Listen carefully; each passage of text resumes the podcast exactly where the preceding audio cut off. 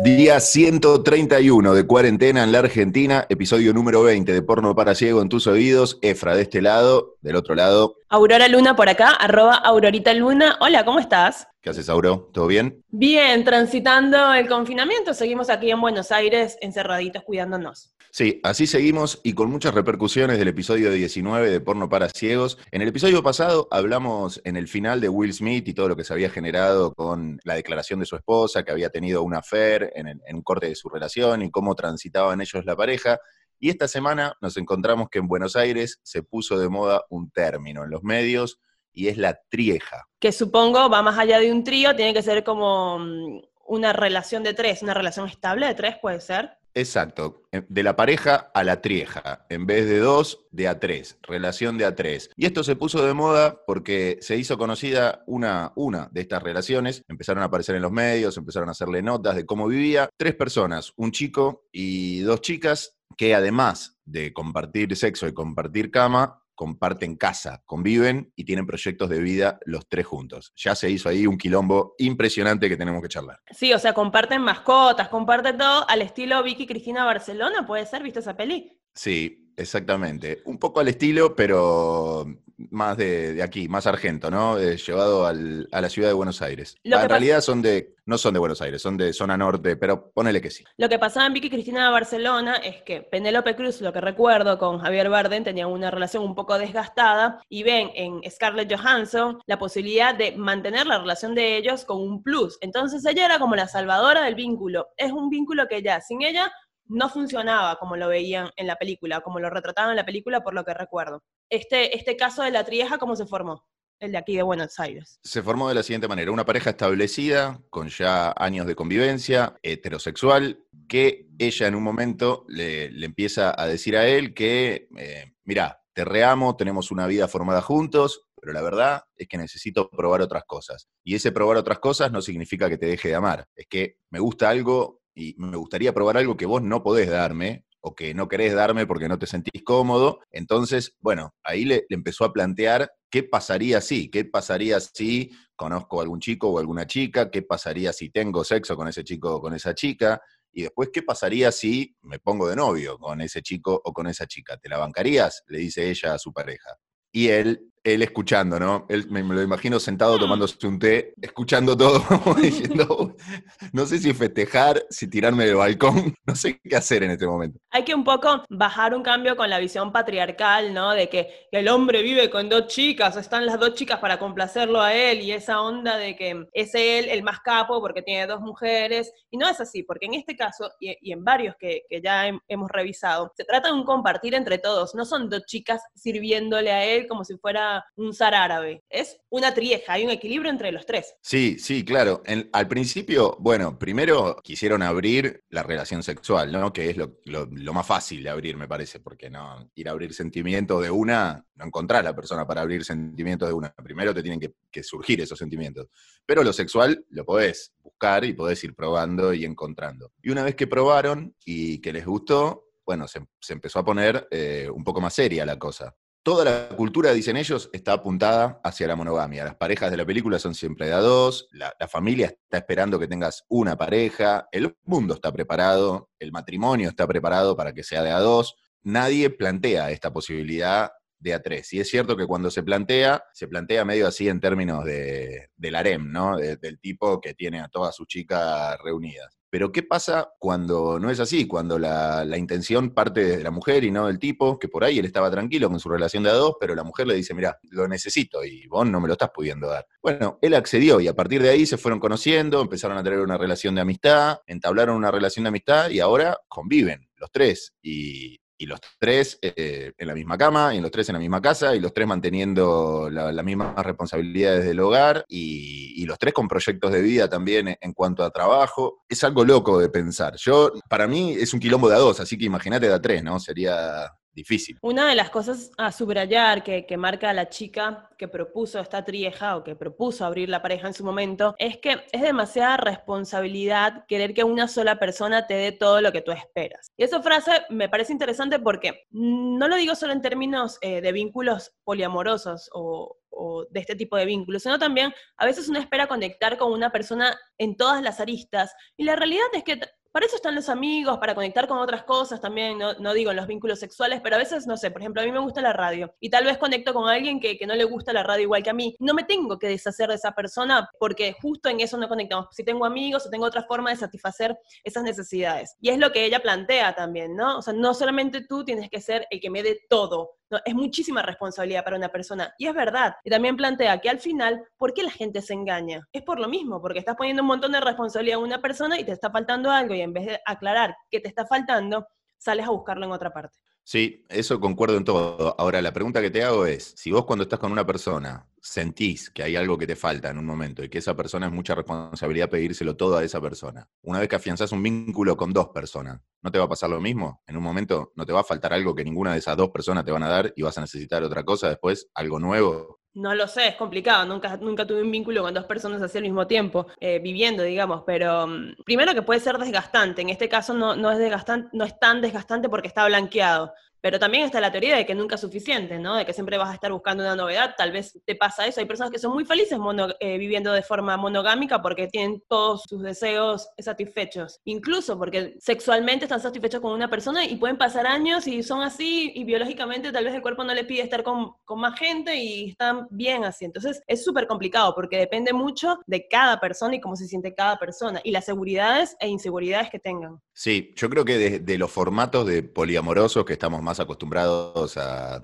encontrar o hablar o a conocer, se da más la relación poliamorosa, pero que no se comparte. O sea, es una pareja abierta, que uno puede saber que el otro tiene otra relación poliamorosa o que tiene otros vínculos, pero maneja cada de esos vínculos por separado, no juntos. ¿Se entiende? O sea, sos poliamoroso, pero con vínculos, por vínculos por separado. Y entonces ahí puedo llegar a entender que la persona que siente que con una sola persona no puede abarcar todo, porque llega un momento que necesita otra cosa, o que se aburre, o que necesita probar algo, pero que no, no necesariamente quiere romper el vínculo que ha formado, pueda encontrar la solución en vínculos poliamorosos con varias personas distintas. Ahora, si es una persona que es curiosa, quiere todo el tiempo probar cosas nuevas, quiere, le gusta conocer gente, y no quiere romper su vínculo, si cierra la pareja, pero en vez de con uno, con dos, me parece que está en el mismo problema, porque en algún momento, en algún momento se va a aburrir también de esos dos vínculos, o va a querer algo nuevo que esos dos vínculos no le dan, y vas, van a seguir sumando. Dos elefantes se columpiaban. Sobre la Pará, ¿cómo se, imagínate si es difícil terminar con una persona como es terminar con dos. Me mato. Aparte, como ¿cómo terminas? O sea, terminás con uno y con el otro no. Si querés terminar con uno y con el otro no. Y, otra de las personas quiere terminar con uno y con el otro no, pero no con las mismas, ¿entendés? Entonces, tenés que seguir juntos, sí o sí. O te reenga dices, bueno, no me dio bola el tercero, me vuelvo al que está seguro, pero el otro ya viste, ya lo rechazaste. No, es, es un quilombo. Tienes que tener mucha seguridad y mucho equilibrio sexual y mental para eso. Debe ser tan desgastante vivir de a tres que no te da tiempo de buscar otros vínculos. De igual forma, no sé, si tienes que terminar, tienes que terminar con todo, no puedes terminar con uno y con el otro no. O también es difícil ser el nuevo o la nueva. Te tienen ellos chistes internos. sí, pero te, te adoptan, te tratan también sos como la novedad, los dos, ¿viste? Te dan lo mejor los dos. Yo he visto muchos de, esta, de estos vínculos, lo he visto con, amigos, con amigos gays, con amigos homosexuales, he visto que se repite un poco la lógica y que lo han, lo, han hecho. Conozco dos parejas de, amigos por separado que en, algún momento adoptaron un tercero a la pareja y estuvo, pero tiempo largo, viviendo con ellos, compartiendo viajes, viviendo en la misma casa, con el mismo proyecto económico, con el mismo emprendimiento, trabajando. Unos siguen de a tres, los otros no, creo que ya no, pero creo que es algo que se, que se puede dar más fácil. Si no lo veo más problemático, que, igual si funciona bien, si funciona bien es un golazo. Yo me lo imagino bien, como un reloj suizo funcionando bien, los tres, armonía, todo el tiempo chiste, bien, vemos esto, vemos lo otro, uno va a comprar, el otro lava, el otro hace lo coso, vamos a tres, salimos a tres, vamos a tomar mate, al cine a tres, vamos, esto, buenísimo, lo veo, me copa. Ahora, en los momentos buenos me recopa, la cama incluida. En los momentos malos, eh, uno siempre lidiando con el otro, si hay uno que se enoja más y uno tiene que ser el tensor, las reconciliaciones de a tres, qué quilombo. Lo que pasa es que ahí cuando planteaste lo de, lo de las parejas homosexuales que adoptan a, una, a un tercero y funciona un poquito más, lo estás planteando desde el punto de vista de que es como una mascota. Y no sé si, o sea, yo puedo sentirme la mascota, ay, me consiente los dos, no sé qué, no sé qué, pero en un punto los principales son ellos, ¿entiendes? Y, y también si la otra persona le crece el deseo de, de tener otro rango, es complicado. No sé cómo lo manejaría psicológicamente. No quiero ofender a nadie y lo digo desde el conocimiento de las dos parejas que, conozco que lo hicieron y que un poco sí, eh, no en rango de mascota, pero era, o sea, son dos parejas grandes, de más o menos comparten el rango de edad la pareja establecida y el chico que llegó nuevo era casi 20 años más chico, ¿entendés? Y, y surgieron algunos quilombos, me han contado que han surgido algunos quilombos, porque por ejemplo, uno de los dos eh, de esta pareja tiene un trabajo que es un poco, un poco mejor pago que el otro y viaja mucho, bueno, viajaba antes de la pandemia, viajaba mucho, y bueno, su pareja siempre lo acompañaba, desde que entró esta tercera persona, el acompañante cambió, ¿no? Entonces la pareja, la pareja le dijo, che, escuchame, ¿qué onda? Nueva York iba yo con vos, y ahora está yendo él. Eh, claro. Ah, a San Pablo iba yo con vos y ahora está yendo él, no me llevas a ninguno. Desde hace un año que está él, fue a todos los viajes él, acompañate, está todo bien, pero tu pareja soy yo. De ese tipo de quilombos surgieron, pero después se los ve muy bien. He ido varias veces a la casa, he compartido y la verdad que los veo bárbaros. Y hoy fue tendencia en Twitter que según Janina Latorre, Karina Jelinek, que es una modelo argentina, estaría en pareja con una chica. Karina no lo confirmó, no lo desmintió, no dijo nada, pero lo que decían los rumores, que es lo que quiero rescatar en cuanto a lo que es una trieja y no meterme en el chico este que no está confirmado, es que decían que comenzó como un trío, o sea, que comenzó como una trieja. Y después las chicas se enamoraron y no, tenían onda con, con, el chico y lo dejaron afuera, ¿entendés? Terminaron con él. Y ese es otro de los, de los riesgos. No, pero no como una trieja, comenzó como un trío, como un trío sexual por ahí. Y después ellos dos se enamoraron. Ya la trieja es cuando está establecida la relación entre los tres. Trieja es como una pareja, pero de a tres. Entonces, comenzó como un trío, puede ser, y ahí pegaron onda entre ellas. Claro, un trío recurrente pegaron onda entre ellas y lo volaron al tipo. claro, que era parte de la pareja principal, digamos, y lo volaron, según los rumores. Entonces es otro riesgo de abrir las relaciones o de abrir los vínculos, ¿no? Que no, no descarto que lo prueben, pero siempre lo ideal es hablar lo que te pasa con tu vínculo principal, porque si empiezas una pareja con una persona, generalmente es prioridad esa persona para ti, después se vas desgastando. Ahora, si nunca le dices desde el principio, che, puede pasar tal cosa, y tres años después le dices, hola, quiero abrir la pareja, y la otra persona no sé cómo se lo tome. Tiene que tener, como me dijiste el otro día, tiene que tener la cabeza abierta. Sí, yo también, como decíamos el otro día, coincido que si algo de esto, vos, hoy, el que está escuchando, la que está escuchando, lo considera como posibilidad, cree que en algún momento no sé, si llega la posibilidad, le gustaría probarlo. Sería bueno que al comienzo de una relación se charlen estos temas y lo, lo, expongas a tu pareja para que esté a sabiendas de lo que te pasa, ¿no? Él o ella sepa más o menos cómo, cómo, va tu cabeza. Por ahí no le estás diciendo, ahora quiero abrir la pareja, ahora quiero tener algún vínculo poliamoroso, ahora quiero tener una trieja o, probar esto o probar lo otro. Pero che, mirá que lo pienso, que lo sé y que por ahí en algún momento lo voy a desear. Entonces, ahora tenemos, no sé, un vínculo monogámico, poliamoroso, el que tengamos, el que convenimos, todo pero si en algún momento se me cruza esto por la cabeza, te lo voy a decir, no te lo tomes como, no te ofendas, no te lo tomes como, ¿entendés? Ya lo pienso, ya está en mí, ya algo de esto ahí de vuelta, y por ahí en algún momento lo necesitamos. Claro, tampoco la idea es que digas, bueno, abro el paraguas ahora y hago lo que se me cante, ¿no? Porque eso es una forma muy fácil de resolver que quieres ser infiel o, no te va el contrato monogámico, sino que lo hables desde, el, desde el punto de vista de que quieres priorizar el vínculo y que tal vez después sientas alguna necesidad, en el momento no, pero que cuando la sientas lo vas a hablar con, esa persona. ¿Y qué onda si el contrato monogámico le desconfías? No lo, no, ya no le pones fichas al contrato monogámico. Ya pasaste por varios contratos monogámicos, no te fue bien, te levantaron el contrato antes de tiempo, lo levantaste vos, te lo suspendieron, tuviste que dejar el depósito, todo, perdiste un par de cosas en el camino.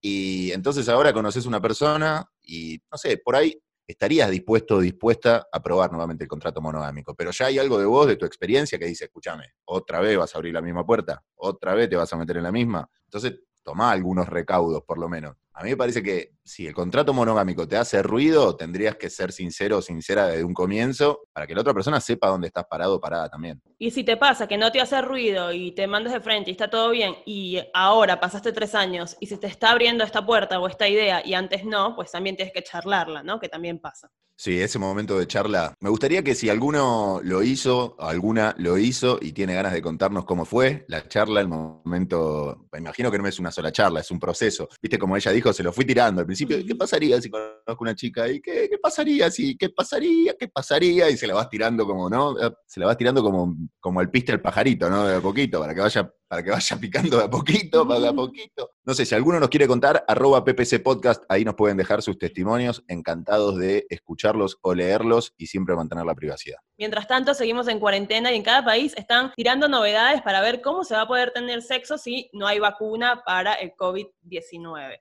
Sí, en este caso le toca a Canadá. Bienvenido Canadá, que todavía no habíamos nombrado ninguna de, ninguno de sus métodos. Ya hablamos de Suecia, hablamos de Inglaterra, bueno, de la Argentina y el sexting. Pero Canadá, de Holanda también y el, barrio, el barrio rojo. ¿Qué es lo que está recomendando Canadá? A ver, no es el Corona Sutra, va más allá, pista. Fueron un poquito más allá. Yo creo que para, para hablar de esto, por lo menos los que vivimos en Argentina en la década del 90, y me imagino que en Sudamérica también, porque se debe haber visto en todos lados, me hace acordar un poquito el programa Telematch, lo que te están recomendando desde Canadá, porque había un juego que era medio parecido. En realidad, esto que recomiendan es medio una perversión, hay como una categoría porno que se dedica a esto hace mucho tiempo y es algo que está establecido, pero lo que recomiendan es tener sexo a través de agujeros en la pared. O sea, Efra, que te van a poner una pared finita, un vidrio, una cosa, un plástico, y con un huequito y tú ahí vas a, vas a poner tu genital. Exactamente. Las autoridades sanitarias de Columbia Británica, provincia occidental de Canadá, publicaron sugestivas recomendaciones para mantener relaciones sexuales más seguras en tiempos de coronavirus. Entre las sugerencias se incluyen el consejo de hacer uso de barreras, como por ejemplo a través de un agujero en la pared para evitar el contacto cara a cara a la hora de la intimidad toma pago. ¿Eh? El machimbre me lo vas agujereando. O sea, sin besitos, sin nada, ¿se puede ver la otra persona? Y cuantos menos agujeros haya, menos posibilidad de, que vayan alguna gotita de la boca, de la nariz hacia otro lado. Te cuento, en donde se practica esta, esta fantasía, este morbo, en internet, suelen ser lugares, no sé, o prostíbulos o lugares, casas de encuentros, que tienen algunas paredes así con agujeros, en donde los susodichos, los, los hombres casi siempre, no he visto mujeres, los hombres van hacia esa pared, introducen su miembro en ese agujero y del otro lado se puede esperar cualquier cosa, no saben qué hay del otro lado, saben que hay una boca, pero no saben la boca de quién. Entonces, la fantasía es que vos, vos meterla ahí y que del otro lado te la agarre el monstruo del lago Ness. No sabés qué onda. Me parece un peligro eso. Un peligro poner tu miembro ahí todo vulnerable a, y eso que no tenés miembro, eh. eso que no tenés miembro y que no lo sentís en la pancita cuando... Pero me parece un peligro. No sé, obviamente no sé cómo sería para la mujer, está difícil, porque nosotros no tenemos nada para insertar en, la pared. está complicado. No, solamente sexo oral, la mujer también del otro lado puede ingeniárselas para que eh, el miembro ingrese en su cuerpo, acercándose lo más posible al, al agujero. Y en estas paredes que suele haber algún agujero más arriba, a la altura de los ojos, o un poquito más arriba, como para que al hombre le cueste llegar a ver y que pueda divisar algo de lo que está pasando del otro lado. Pero no tenés la certeza de saber quién está del otro lado, ni, nada. O sea, es ir a, ir ahí, a jugártela. Bueno, y si te dicen, mira, la única forma de tener sexo en la pandemia para que estés seguro de que no te va a pasar nada, porque ya está, no sé, el 70% de la, de la población contaminada, es poniendo tu miembro en un hueco, en una pared, ¿lo harías? En, mira, tengo una, tengo una barrera de carbono. mira, a la, a la ventana del living la hice agujerear, ¿viste cómo le hacen agujerear para que pasen los gatos de un, lado a otro para que salgan al balcón? Bueno, pero la agujería un poquito más arriba, o podemos usar el de los gatos y vos te, te agachás un poco, te pones, de rodilla y te propongo balconear con el cosito de los gatos. Y bueno, si no se puede otra cosa, si estamos el 70% de contagio, sí, si es alguien conocido, agarro. Ahora, ir a un lugar que no conozco y introducir en un lugar que no conozco, ¿sabes lo que es esa pared, no? Lo que ponerle una luz infrarroja como esta para desinfectar de coronavirus y ahí no solo coronavirus, tenés que desinfectar, tenés que prenderla a fuego después de esa pared. Bueno, nos pueden contar en arroba PPC Podcast si si harían, si harían esto, ¿no? Si se atreverían a hacer esto, si no hay otra forma de, tener sexo. Estuvimos además chequeando Twitter. Me gusta siempre elegir un tweet eh, que me llame la atención para charlar. Y había un tweet que hablaba sobre citas malas. A ver esto. Decía, Me acordé de una cita mala. Él llegaba tarde, así que me pedí algo para tomar en el bar. Llega, primera vez que nos veíamos, hablamos 15 minutos de reloj, me agarra del brazo y me dice, vamos al baño a coger. Dejé la guita de mi bebida y me fui sin mirar atrás. Horrible. tipo llega tarde y quiere ir a coger al baño.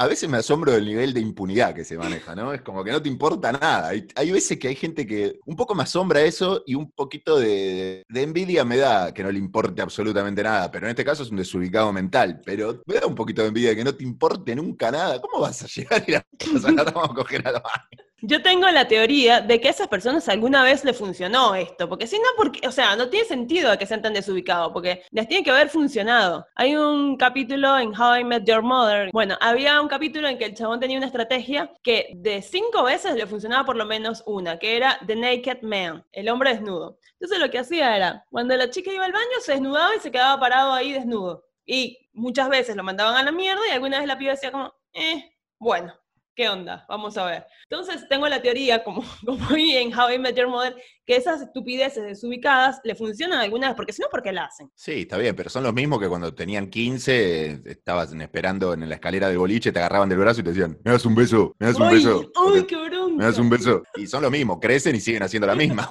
no, no tienen otro recurso. ¿Te pasó alguna vez de tener una cita muy mala? Un montón de veces tuve citas malas un montón. Nada, no, nada muy traumático, no fluyó, no me gustó la charla. En alguna que otra he discutido de política, eh, me ha pasado. Pero me acuerdo una que fue muy, o sea, no fue mala, la cita fue buena, pero el sexo fue muy malo. Pero lo bueno es que lo pudimos hablar en la misma cita. Y eso fue lo loco, es la primera vez que me pasó. Como cuando terminaron de garchar, dijo, uy, no tenemos química. Exacto, exacto. Primero fuimos a tomar algo, bien, estuvo, estuvo, habíamos hablado, nos, conocimos por una aplicación. Habíamos hablado, fuimos a tomar algo, la charla bien. Fuimos a la casa de ella, todo bien. Ya algunas cosas a mí me hacían ruido de ella y a ella le hacían ruido de mí. Después lo, charlamos más adelante, pero ya a esa altura yo te cuento las que me hacían ruido a mí.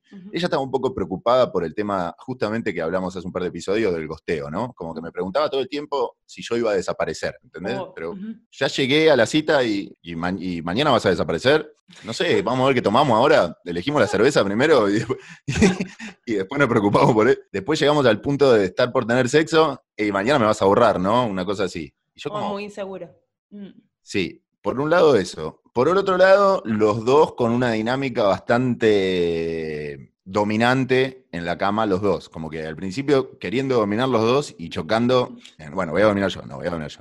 Viste que yo te dije que cuando encuentro a alguien que me gusta el ritmo, lo cedo naturalmente, pero en este caso no pasaba. Es como que no terminaba porque cuando tomaba el control ella, medio como que me aburría lo que pasaba, ¿viste? Teníamos. Y otra cosa fundamental, pero fundamental, era que no encantrábamos el beso, no besábamos de la misma manera. Y viste cuando te das cuenta el toque que no besás, yo tengo, yo ya te dije, tengo boca grande, mi beso no es para cualquiera, y ella era más delicada, más del, viste, entonces dos maneras de besar diferentes, dos bocas diferentes. Y al momento del sexo tuvimos un sexo medio pelo, viste, cuando no cuando estás todo el, yo mira, yo esperando que, que ella le pase algo, ella esperando que me pase a mí, ninguno de los dos acabó, en un momento dijimos, bueno, cortemos, cortemos. Y cuando me voy a armar un, cuando me voy a armar un, me voy a armar un cigarro, estoy fumando un cigarro ahí, empezamos a hablar y lo que le valoro es que ella sacó, le gustaba hablar mucho, era comunicativa por demás, viste, te digo, tenía las inseguridades y todo, era comunicativa por demás, pero eso hizo que podamos hablarlo en ese momento y que lo podamos hablar bien, ningún ofenderse, ni, ni bardear, quedó la, mejor. Y fuimos hablando de todas estas cosas que te fui contando, que estábamos de acuerdo los dos, que besábamos distinto, que cogíamos distinto, pero, que no pero, para, pero para, o sea, tú no hubieras hablado de eso, ya te sacó el tema, tú estabas fumando el pucho, dijiste, bueno, ya está, o capaz intentamos un segundo round, o me voy, o lo que sea, y ella viene y te dijo, che, ¿cómo te lo dijo? Claro, porque yo me empecé a vestir, pero me empecé a vestir para ir a fumar al balcón, no para irme. Y ella se pensó que yo ya me estaba vistiendo para irme. Entonces como que empezó, bueno, lo intentamos, es como que me empezó a tirar algunas puntas. Dije, no, está todo bien, igual no me voy, eh, vamos al balcón, vamos a charlar si querés, vamos, voy a fumar una. Fuimos al balcón y nada, empezamos a hablar así y coincidimos, fuimos coincidiendo en todos los puntos, que besábamos, desde que besamos diferente para adelante, ya sabíamos que no podía salir bien, era como dos mundos distintos. Pero lo bueno fue poder hablarlo en ese momento, la verdad que me, liberó. Entonces, de ser una cita mala en cuanto a, al sexo y a lo que terminó pasando, me, tengo un buen recuerdo paralelamente de, esa cita porque me gustó haber podido hablarlo cara a cara y que por ahí no fuese un mensaje de texto cinco días después donde por ahí no sabes qué decirle, no, le, no, no, no terminabas hablando de todo, primero porque no querés herir, puedes llegar a herir sin querer, entonces me gustó poder hablarlo cara a cara ahí. Y después se despidieron con un beso en el cachete, tipo, bueno, chao. Bueno, nos despedimos con un beso en el cachete, sí. claro, ya Medio como que hubo una, hubo una mague de un segundo intento, hubo una mague, pero nos pusimos a escuchar música y nos quedamos escuchando música abrazados en la cama, buena onda a lo mejor, escuchando música, y medio que yo me estaba durmiendo y le dije, me voy mejor, no, quédate a dormir si querés, me dijo, ¿todo bien? No, no, me, voy, mañana tengo que hacer cosas. Me fui, beso, beso y todo bien. No nos vimos más, lógico, pero estuvo bien. No, está bueno eso, porque citas malas que yo he tenido, que las citas no han sido malas, lo que ha sido malo tal vez es el polo, y me ha pasado de yo darme, yo pensar que es un polo malo y la otra persona no. O sea, la otra persona, no sé, o se hace que el polo está bueno y la quiere caretear, o, para él estaba bueno y yo no estaba disfrutando. Entonces yo sentía que no teníamos química y la otra persona, uy, qué bueno, y yo, ah, no, no, no, tenemos nada de química, besas para el culo, pero bueno. Em, y mm, ya identificándome con lo que decía este tweet, ¿no? del tipo que llega 15 minutos tarde y cuando hablan al rato, al ratico ya la quiere mandar al baño a coger, me ha pasado el sentir esa presión cuando conoces a alguien por una aplicación o que entiendes que es más o menos una cita, sentir esa presión de cuando, ¿viste cuando sabes que la persona no te está escuchando y que solamente quiere coger? Y uno está hablando, intentando conocer y la persona te ve como, ah, sí, bueno, eh, tu casa o mi casa, y es como, me la rebaja eso. Me, la rebaja. Me importa una mierda todo lo que me estás diciendo. ¿A dónde vamos a ir después? es el hámster que está dando vuelta ahí, como que ta, ta, ta, haciendo maravales con las palabras. Sí, sí, sí, sí. Y ahí me la rebas y no sé cómo sería la situación, porque tal vez no es que no me gusta la persona, sino que estoy viendo si me gusta o no. Y si tú me metes así el acelerador, es como que, loco, me estás quitando la oportunidad de saber si me gustas o no. Es como que ya me, me la estás bajando. Entonces, eso para mí es un momento incomodísimo de conocer gente. Siento una presión rarísima en ese momento que no me gusta nada. Le debe pasar a todos. Sí, eso ya lo hablamos, lo hablamos la otra vez cuando nos contabas y me parece que en modo pandemia, sin tener un lugar en el medio para no estar en la casa de alguno de los dos, a vos te mata esto, porque vas a sentir eso y eso sintiéndolo adentro de una casa es insoportable ya. Si en un bar ya no te lo bancás, eh, ahora es adentro de una casa o caminando o en un cajero, o sea que te lo vas a bancar menos. En una casa, imagínate, estás como yendo al matadero, boludo. Entonces, para eso te digo, vamos a pasear al perro. Bueno, pero eso se puede charlar también, ¿no? Si vos estás, están hablando con alguien y decidieron romper la cuarentena y decidieron que va a ir a la casa de alguien, está bueno que si te pasa lo mismo que Aurora, seas hombre o mujer. O sea, no querés ir con la obligación de coger ese día, que si se da está todo bien, pero no, no, no esté la obligación, puedas tener la libertad de decírselo a la otra persona. Che, mirá que, que vaya, no es. Es medio, es medio cortamambo también. Es raro, sí. Es medio bajativo es raro. pero si te hace, si es la única posibilidad de que vas a estar cómoda, creo que lo tenés que decir, porque si no, no tiene sentido que vaya. No, bueno, yo asumo que somos personas maduras y que yo estoy yendo a un lugar con la sin responsabilidad de nada, sino con el libre albedrío de hacer lo que yo quiera. Pero entiendo que la otra persona puede, puede estar ya asumiendo 80% de que está todo bien. Entonces es, porque después si te gusta y le mandaste un mensaje tipo, no, no quiero ir para tal cosa, es un quilombo. En realidad siempre hay que ver como, yo siempre intento que las cosas fluyan de alguna forma y si me toca irme, me toca irme y es un bajón cuando te besan y dices, eh, me voy. Se queda la otra persona como,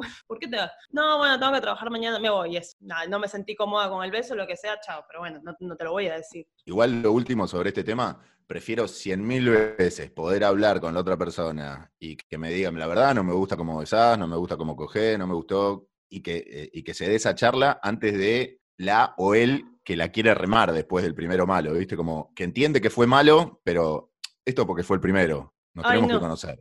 Nos tenemos que conocer. No, o sea, yo tengo que tener ganas de conocerte como para pulir. Yo, sé, yo entiendo que puedo llegar a coger mejor con vos, pero tiene, me tiene que interesar el vínculo como para que me ponga en esa a querer coger mejor con vos. Si ya no se da de una, ¿entendés? No, no con todo el mundo tengo ganas de cultivar un vínculo y probar y probar hasta que coja de la mejor manera. Hay gente que no lo entiende eso y que te insiste y te insiste. Estoy de acuerdo contigo. O sea, si ya no fluyo en la primera y no tengo un vínculo que me interese contigo, no, no voy a seguir perdiendo energía en eso. Ahora, si el vínculo me interesa y capaz fue un poco torpe o lo que sea, bueno, digo, bueno, aquí hay algo que, me interesa más allá de, lo sexual o, que creo que puede haber este, buen material sexual y lo estamos trabajando mal, vamos a darle una vueltita, pero no sean de los, dale, odio ese, dale, no, no, ya está, De favor, menos que menos.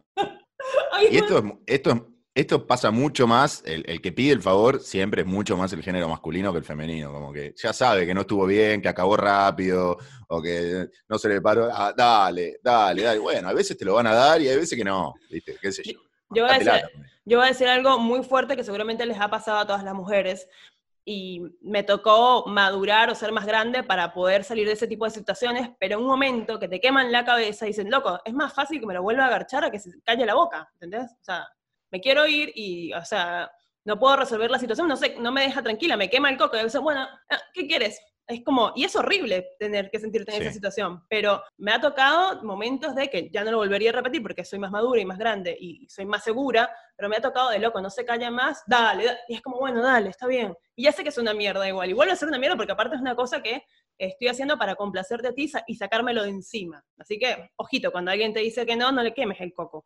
Y buenas noticias, estamos haciendo un éxito en México y muchos oyentes de México nos están mandando mensajitos. Aguante México, ¿eh? Aguante. Colombia también, que estamos muy bien. Aguante Panamá, que nos están escuchando mucho. Toda Latinoamérica, gracias a todos los que nos prestan el oído en todos los países donde reproducen. Y recuerden seguirnos eh, aquí en Spotify, que eso nos ayuda un montón y así te puedes enterar cuando salga un episodio nuevo. En uno de los episodios pasados, creo que en el último, hablamos sobre los piercings, ¿no? Sobre el piercing en la boca, los besos y todo esto. Entonces, nos escribió un oyente, nos dijo, tengo curiosidad de hacerme un piercing en el pene, pero tengo muchas dudas. ¿Podrían hablar un poco de los piercing en los genitales? Saludos desde México. A ver, una vez em, yo quise hacerme un piercing en el pezón, creo que te conté, Fran. Sí. Y bueno, estuve recopilando información y me dijeron que se puede perder sensibilidad. No sé si estuviste alguna vez con una chica que, tenía, que tuviera piercing en el pezón. Sí, he estado con chicas con piercing en el pezón. Que recuerde, una sobre todo me dijo esto, que había perdido un poco de sensibilidad y que... Mm, y me decía también como que eh, el hombre iba más tosco a ese, a ese pezón, como que lo veía, se volvía loco, entonces iba y tra, mordía, tiraba, tironeaba, como que se dedicaba a ese pezón especialmente y que se lo hacía doler. Por eso me, me, lo dijo como advertencia al principio, como con cuidado, ¿viste? Cuidado. Y a partir de ahí yo le tomé como medio idea. Dije, no, si, ya me lo advierte así, es como que por ahí no, me dice mucho más amigo del otro, donde no había nada. Con más libertad, claro, me quedaba a dormir en la casa del otro y a este lo visitaba un rato, ¿viste? Iba un ratito y volvía y me quedaba a dormir en la casa del otro. Discriminaba la teta. Sí, porque me daba cosas, tenía miedo de, que, de, hacerle mal, porque también me había bajado una advertencia. Igual, nada, está bien, me parece bien que lo avise. Otra chica que estuve no, no hubo ninguna, ningún tipo de advertencia y no, tampoco me dijo que había perdido sensibilidad. Ahora, el que él te lo, te lo dice por un, por un piercing en el pene, cosa que no tengo experiencia propia, ni tampoco ningún amigo que lo tenga, en cambio vos. Yo lo que te puedo decir es, o sea, nosotros no somos expertos en esto, lo único que te, que te, puedo decir es que si te vas a abrir un piercing en el pene, te vas a poner un piercing en el pene, tengas cuidado de no perder sensibilidad, o sea, hables con expertos para que no pierdas sensibilidad. Ahora, si eso va a darle placer a otra persona, te puedo decir que sí, o sea, que he estado con personas que tienen piercing en el pene, uno, o sea, un piercing, no, no muchos piercings, y mm, tal vez puede ser un poquito incómodo en el sexo oral, pero una vez que te acostumbras, está todo más que bien, y en el, en el sexo vaginal eh, se presta al disfrute, está bueno, así que por ese lado te puedo dar ese consejo nada más. Ahora, por el lado médico, asesórate bien. Claro, era atravesando tu cabeza, ¿no? O sea, bolita, cabeza atravesada, bolita. Sí, barrita, exacto. Bolita, barra, bolita. Y si te pones el forro, sale. Claro. Es una carpita. Cuando pones el preservativo es un, es un iglú, una carpa. una campara. Tal cual, exactamente. Y está bueno, la realidad que sí. Que, chicas, lo recomiendo, qué sé yo. Para el sexo oral al principio era como, bueno, esto me, va a arrancar la garganta, pero no, este, después te acostumbras, básicamente. Es como, crack, crack, pasó, listo, seguimos.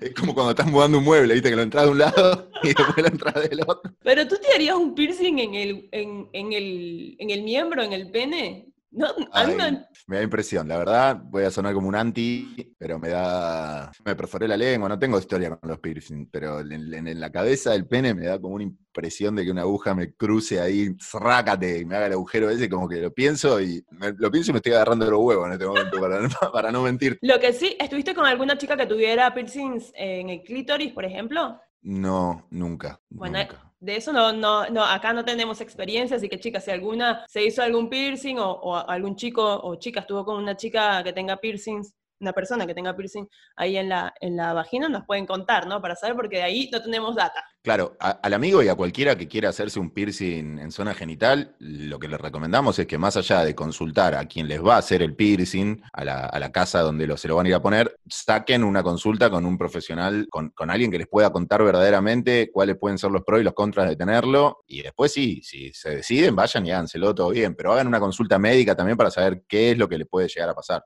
Exacto, porque además todos los cuerpos son diferentes. Eh, hay unas personas que son más sensibles que otras, así que es importante que se orienten correctamente porque mira qué pena, hay solo, hay solo uno. Ay, qué bien, qué educados que estamos. ¿Cómo? Este es un programa, ya casi es un programa para toda la familia. A mí ya me preocupa cuando me dicen, estamos, estoy aprendiendo mucho con ustedes. ¿qué, estás aprendiendo? claro, sí, no, no, aprender por otro lado. Acá vení, escuchá, divertite, pero aprender.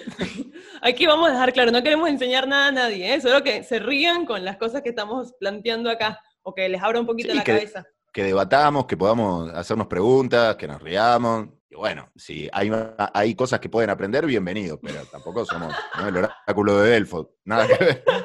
Escúchame, ¿qué opinas del sexo de reconciliación? Uh, qué temón ese, ¿eh? Es un buen tema, porque mm, es hermoso el sexo de reconciliación. No seamos careta, digámoslo. Está bueno reconciliarse con un polvazo fuerte y brusco. sacar todo brusco y que salga toda la mala vibra ahí, como fush fush, diría una vieja de argentina.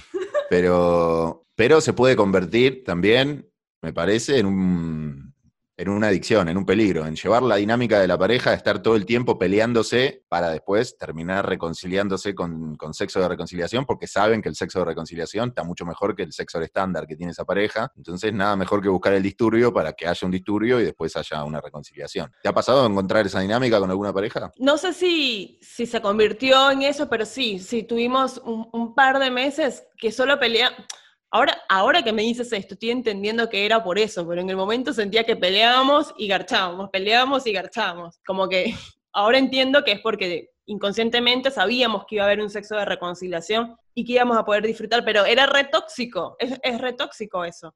Porque más allá de que el polvo está bueno y que puedes liberar todas las tensiones a partir de eso, no estás teniendo buen sexo dentro de lo que es sano, dentro de una relación sana. Necesitas la toxicidad para poder tener buen sexo. Entonces, eso ya te habla de, algo que está, mal. Ahora, de vez en cuando, cuando hay una pelea y tienes el sexo de reconciliación, la realidad es que sirve para reconciliarte, porque terminan los dos aliviados y esperando que hayan resuelto el problema, ¿no? Eso pasa, terminan los dos aliviados, hay nuevamente una conexión, que por ahí es una conexión mucho más sensorial que cuando te reconcilias por WhatsApp o, o, hablando solamente, hay una, está la piel en el medio, el sentimiento, pero, pero, la parte mala es que si esa, más allá de, encontrarle la vuelta y todo el tiempo estar peleándote para reconciliarte, muchas veces no se terminan de hablar las cosas. O sea, son reconciliaciones, pero que van tapándose y metiéndose abajo de la alfombra, porque listo, cogimos, nos reconciliamos, pero no terminamos con el problema. El problema lo dejamos al lado y vuelve a surgir o se suma y volvemos a sumar otro problema y volvemos a coger, pero no lo resolvemos y así se van acumulando facturas, se van acumulando facturas, se van sin resolver, que se resuelven con un sexo hermoso y que está bueno, pero se convierte, sí, me parece, en una nube tóxica a la pareja en donde todo el tiempo estás en un quilombo, todo el tiempo estás en un quilombo, que de está bueno, lo resolvés bien.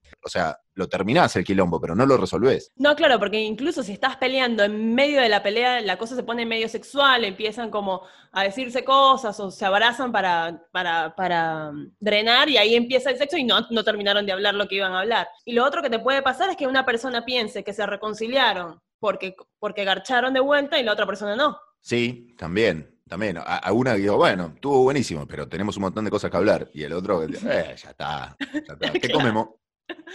Claro, yo, era un poquito así, listo, ya está todo resuelto. Eh, ahora hay que hablar de algunas cosas. Entonces, incluso, em, incluso es como una cosa que tal vez ya el vínculo no está tan bueno y solamente estás pensando en sexo con esa persona. Y dices, uh, tengo muy buen sexo y, y estás en esa, no te das cuenta que el vínculo no funciona. Y el sexo no te deja darte cuenta de que la relación no va más. Sí, porque en el sexo lo que, lo que encontrás con el otro cuando verdaderamente conectás es un lugar en donde te gusta estar, ¿no? Estás seguro, conectás con el otro. Entonces, si te venís peleando, te venís peleando, te venís bardeando un montón con el otro, ya no estás seguro o seguro madura, si la pareja vale la pena continuar, si te quiere, si no te quiere, si estás haciendo bien, si no estás haciendo mal. De repente coges y cuando coges sentís que está todo bien, que es en el lugar donde tenés que estar, que es la persona, que está todo buenísimo, listo, te tranquiliza y estás bien. Ahora, los problemas no se resolvieron, los problemas siguen estando. Entonces, vuelve a empezar. Y, el único lugar donde verdaderamente te tranquiliza y, estás bien, termina siendo el sexo, termina siendo en la cama. Ahora, no podés coger 24 horas al día. Tenés que vivir, charlar, compartir, debatir también. Claro, o pelear 24 horas al día para resolverlo. Lo cierto es que también hay parejas que utilizan el sexo, pueden conectar con el sexo, hace que calmen las ansiedades, que se calmen la mala vibra, que vuelvan a conectar, y eso les permite después poder escucharse. Y a partir de haber conectado con el sexo, después pueden tener una charla mucho más madura, pueden escucharse mucho mejor, pueden entender lo que quiere o desea el otro. Entonces el sexo es como la descarga de tensión que hacía falta para después poder profundizar en una charla. Y ahí me parece que es súper sano y está buenísimo. Ahora, cuando se va tapando y se van acumulando facturas solo con coger y no resolves nada, empieza a ser tóxico. Claro, es como cuando vas al gimnasio a pegarle a la bolsa y vuelves tranquilo para decir, bueno, ahora puedo hablar. Más o menos así. Claro, ponele un poquito así, sí. Es una bolsa diferente. bueno, porque cuando tienes un problema de trabajo, por ejemplo, estás recargado y no sé, vas al gimnasio y le pegas a la bolsa, la mente te baja un cambio y dices, bueno, ahora puedo hablar, ahora puedo entender mejor. Debe ser más o menos así.